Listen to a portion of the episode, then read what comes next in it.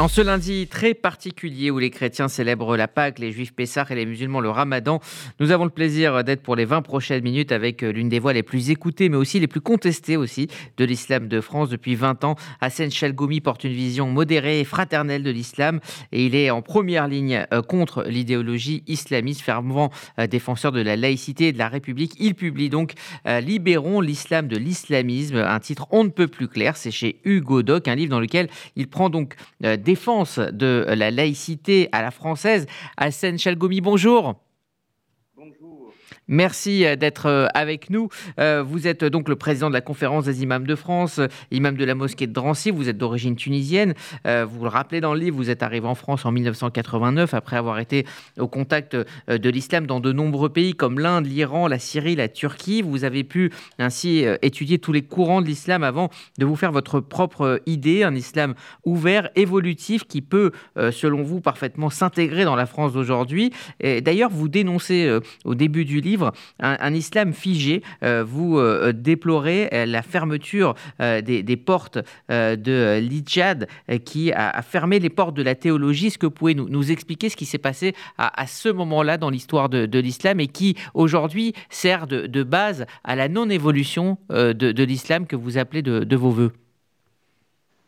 Tout d'abord, je, voulais souhaiter à vous et à toute la communauté juive Haq Samah, euh, bon fête Pâques euh, et euh, que vous apporte la santé, le bonheur, surtout cette période, et de la sérénité aussi à Jérusalem, au Proche-Orient, surtout face à une minorité qui ne veulent pas la paix, malheureusement. Merci à vous et, très bon ramadan à vous. Voilà, comme ça c'est dit. C'est vrai que c'est un jour très symbolique avec la Pâque chrétienne également. voilà, l'islam, depuis 14 siècles, euh, il vit euh, cette évolution, il vit aussi euh, certaines époques, qui étaient plus que meilleures que celles d'aujourd'hui.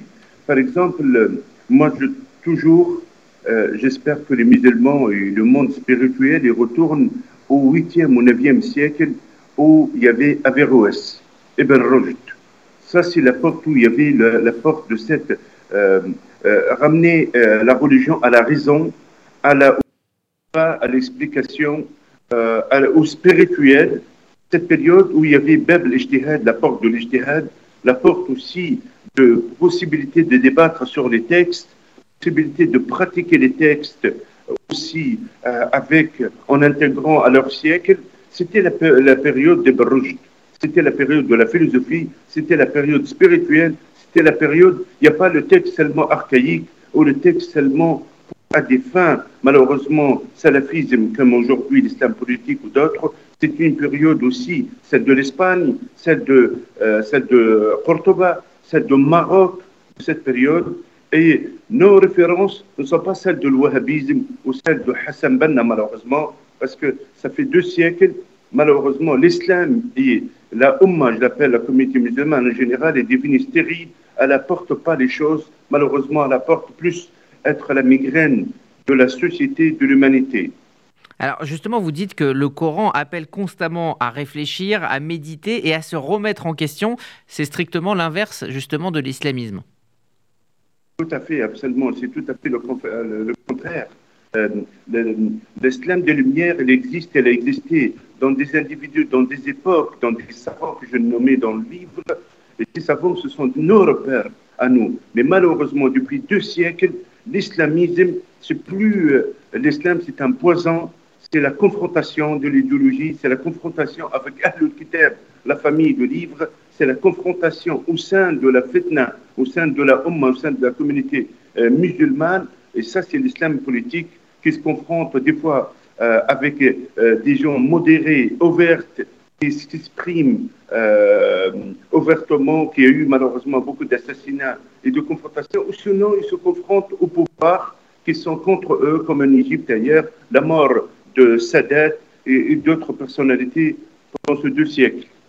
Alors, comme dans chacun de vos livres d'ailleurs, vous prenez le temps euh, d'expliquer très simplement, mais euh, euh, très profondément aussi, d'être dans la nuance, et vous expliquez notamment le sens du mot djihad, qui a été utilisé à, tort et à travers. Et, je vais vous lire, hein. vous dites le mot djihad a été utilisé, détourné par les islamistes, trop souvent traduit à tort par guerre sainte. Il est important de clarifier et de rétablir le sens religieux. Le djihad, linguistiquement, est un devoir religieux consistant à exercer un effort et à travailler en dépensant d'énergie afin de mettre en œuvre les commandements de la loi divine à la construction de l'univers. Le djihad peut être défini par l'expression faites un effort dans le chemin de Dieu. C'est-à-dire que vous nous expliquez que le djihad est un djihad interne et que ce mot, là aussi, a été euh, dévoyé, utilisé à des fins qui sont des fins politiques.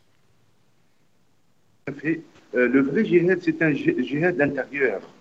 C'est un effort à l'intérieur contre toutes ces forces d'obscurité, contre ce mal qui, qui gangrène des fois malheureusement le cœur et l'esprit, la haine des autres, l'orgueil, tout le mépris d'autres. Et aussi, c'est des qualités de mauvais, qualités, qualités de mal, malheureusement. C'est la qualité, les, les vraies qualités, euh, l'amour, le pardon, euh, la modestie, le spirituel. Ça, ce, ce, djihad réel qui, beaucoup de versets coraniques qui parlent du djihad qui étaient pendant la période de Mecque. Mais quoi? Et les périodes de Mecque, il n'y a pas qu'est-ce qu'on appelle le combat ou la confrontation euh, armée? Alors, il y a euh, deux grands thèmes dans votre livre. Il y a la place des femmes en islam, on en parle dans un instant. Et puis, il y a cet éloge euh, de la laïcité. Il y a cette expression France Akbar que vous employez euh, dans votre livre. La France est grande et qui vous a valu d'ailleurs de nombreuses critiques et invectives. Vous consacrez un chapitre entier à la chance que représente, selon vous, la laïcité pour les musulmans de France. Vous rappelez qu'en France, il y a 2500 lieux de culte, que cette liberté de culte n'est pas est respectée en France comme, comme euh, nulle part ailleurs euh, dans le monde, c'est-à-dire la, foi, euh, croire un peu, croire à moitié, c'est quelque chose qui, est très respecté en France, c'est-à-dire la, liberté de croyance, c'est quelque chose de, fondamental. justement, est-ce que vous avez le sentiment que chez les musulmans de France aujourd'hui, il y a un sentiment de ne pas pouvoir vivre sa foi en France? Vous soulignez d'ailleurs que dans de nombreux pays dans le monde, ce n'est pas le cas, cette liberté de croyance, qu'en France, elle est garantie, garantie par cette laïcité, mais est-ce que, euh, et pourquoi d'ailleurs, euh, certains musulmans de France ont le sentiment de ne pas pouvoir tranquillement vivre leur foi? Malheureusement, euh, c'est tout à fait avec ma force de voyager ou de me déplacer, surtout en France, dans les villes, dans les quartiers, dans les lieux de prière, j'ai compris une chose il y a une ignorance totale de la situation du musulman ou de l'islam ou certains pays, même leurs pays de bled qui le fantasment malheureusement qui ne connaissent pas la réalité. Je leur demande de voyager, aller voyager à l'étranger, vivre, euh, vivre une petite période. vous savez, quand il part au bled, il part voir deux choses, les mariages et la plage. Il n'y a que ça, en général. Euh, mais ils ne connaissent pas ni le quotidien, ni les écoles, ni aussi les soins, ni la liberté de parler, la démocratie, tout ça. Et ça, c'est très important pour moi. Dès qu'ils voyagent, ils vont connaître, ils vont comparer la réalité en France et la réalité ailleurs dans certains pays musulmans, qui le fantasme comme l'Arabie Saoudite, le Qatar ou ailleurs. Euh, deuxièmement, il faut comprendre le contexte que, euh, je le dis, je le répète, la, la laïcité, c'est une chance pour les musulmans. En France et pour toutes les minorités. Parce que cette laïcité, elle permet à cette minorité d'avoir la liberté de croire ou de ne pas croire de pratiquer leur rite euh, euh, spirituel, leur pratique religieuse. On a 2500 lieux de prière. Et je le dis, je le répète, cette liberté, elle n'existe pas, elle existe nulle part dans le monde.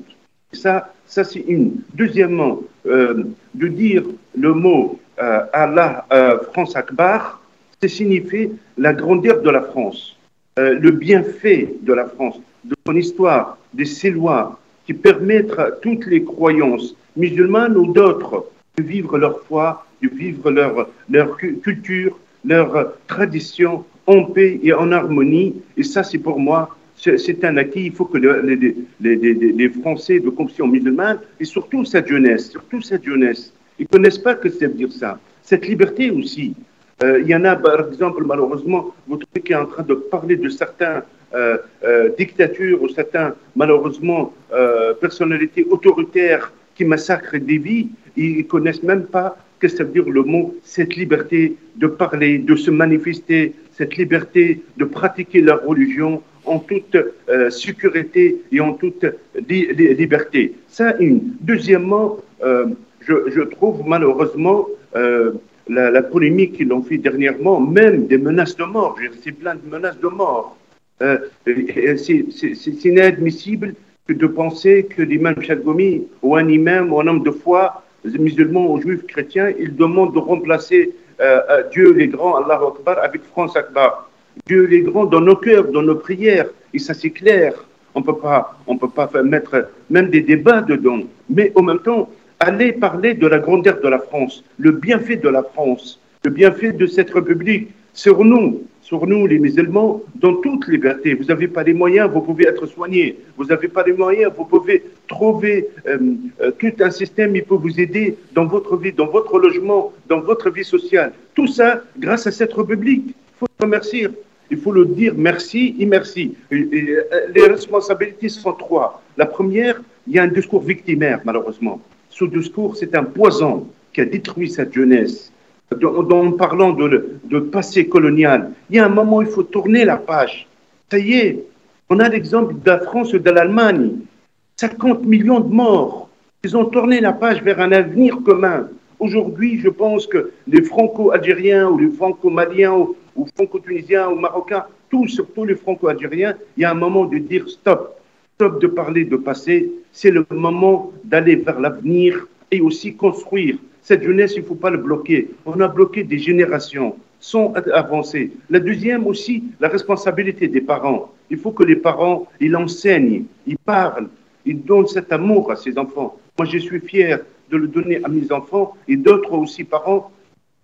Et troisièmement, l'islamisme, l'islam politique, il empêche d'avoir cet amour de la citoyenneté, parce qu'il ne croit pas à la citoyenneté, il ne croit pas à la patrie, il parle plus de la Ummah musulmane dans le sens général, il parle plus de la khilafa, il parle plus de la fraternité, soi-disant religieuse, musulmane, que républicaine. Et ça, c'est le sens de mon débat et aussi le thème France Akbar, où je parlais malheureusement de ce fanatique extrémiste euh, pour moi, Abdelhakim Sefrioui, collectif Cheikh Yassine, qui est le moteur malheureusement de cette haine beaucoup en France, et c'est l'homme le plus dangereux que je qualifie dans mon livre. Et qui est d'ailleurs euh, en prison depuis l'assassinat de, Samuel Paty, dans lequel il aurait euh, joué un rôle central. Alors, vous parlez de la France, vous êtes pour une prière pour la France dans les mosquées de France, comme cela est le cas dans, dans les synagogues. Est-ce que vous, vous le faites dans, dans votre, votre mosquée à Drancy?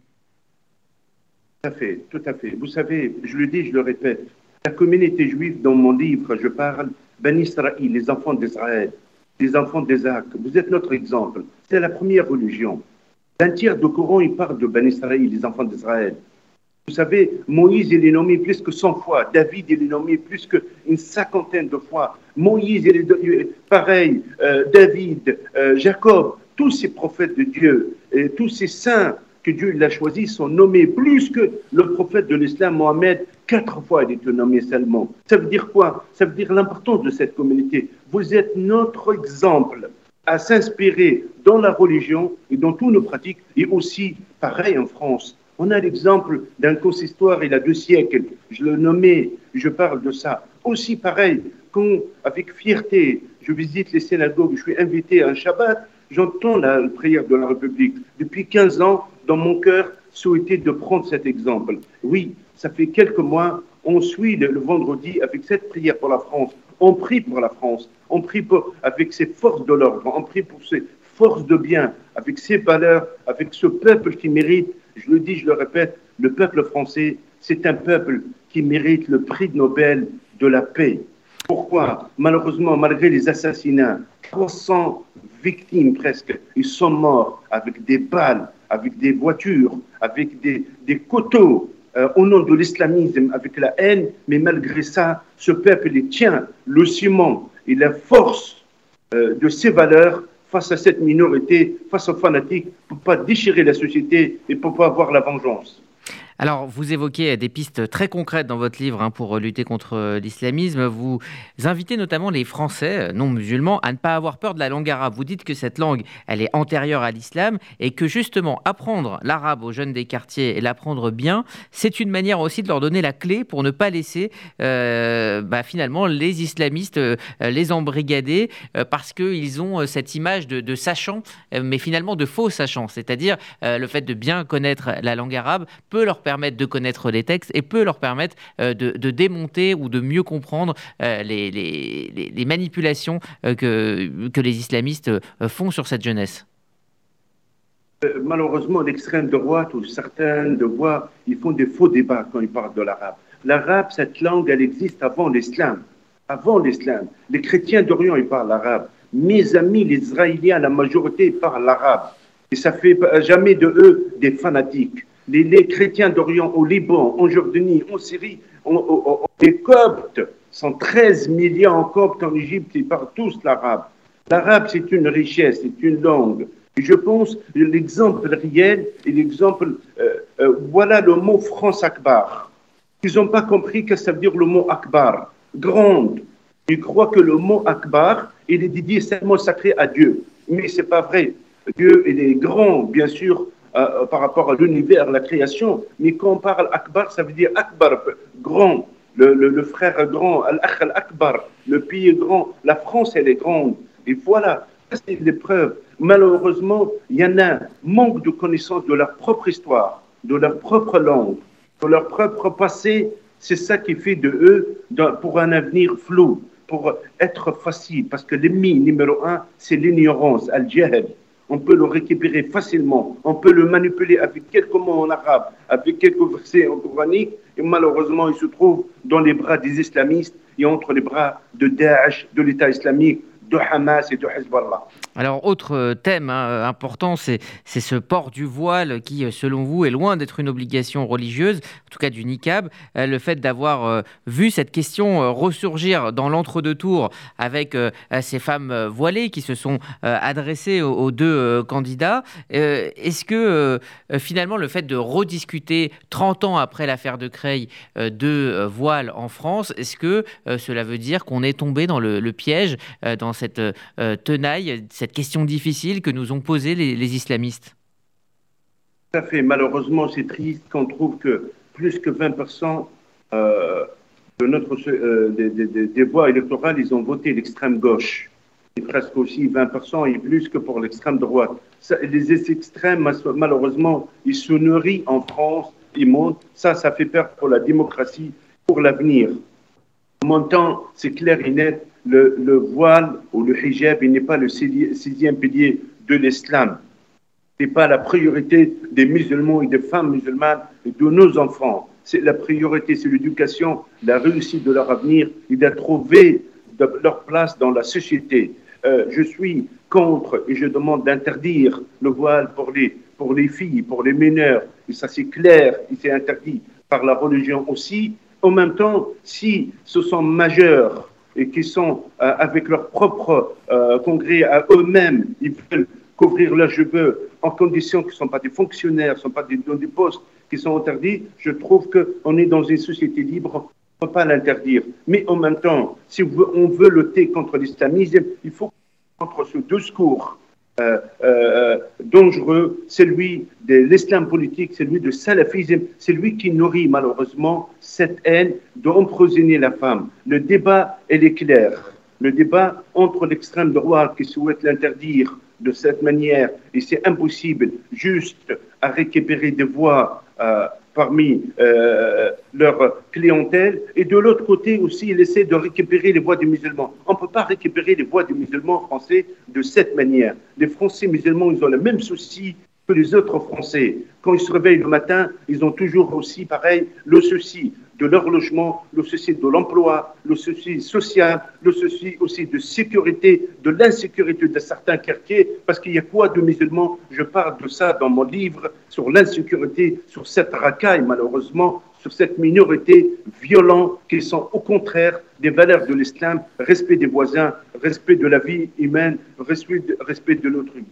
Alors, euh, vous parlez beaucoup aussi de, la place de la femme euh, centrale euh, dans l'islam. D'ailleurs, vous dites qu'il y a 30 ans, vous étiez plutôt, vous pensiez que le port du voile, c'était une priorité pour être une bonne musulmane et que vous avez beaucoup évolué depuis. Et, vous dites, avec des exemples évidemment, que l'égalité entre hommes et femmes est très présente dans l'esprit et dans la lettre du Coran.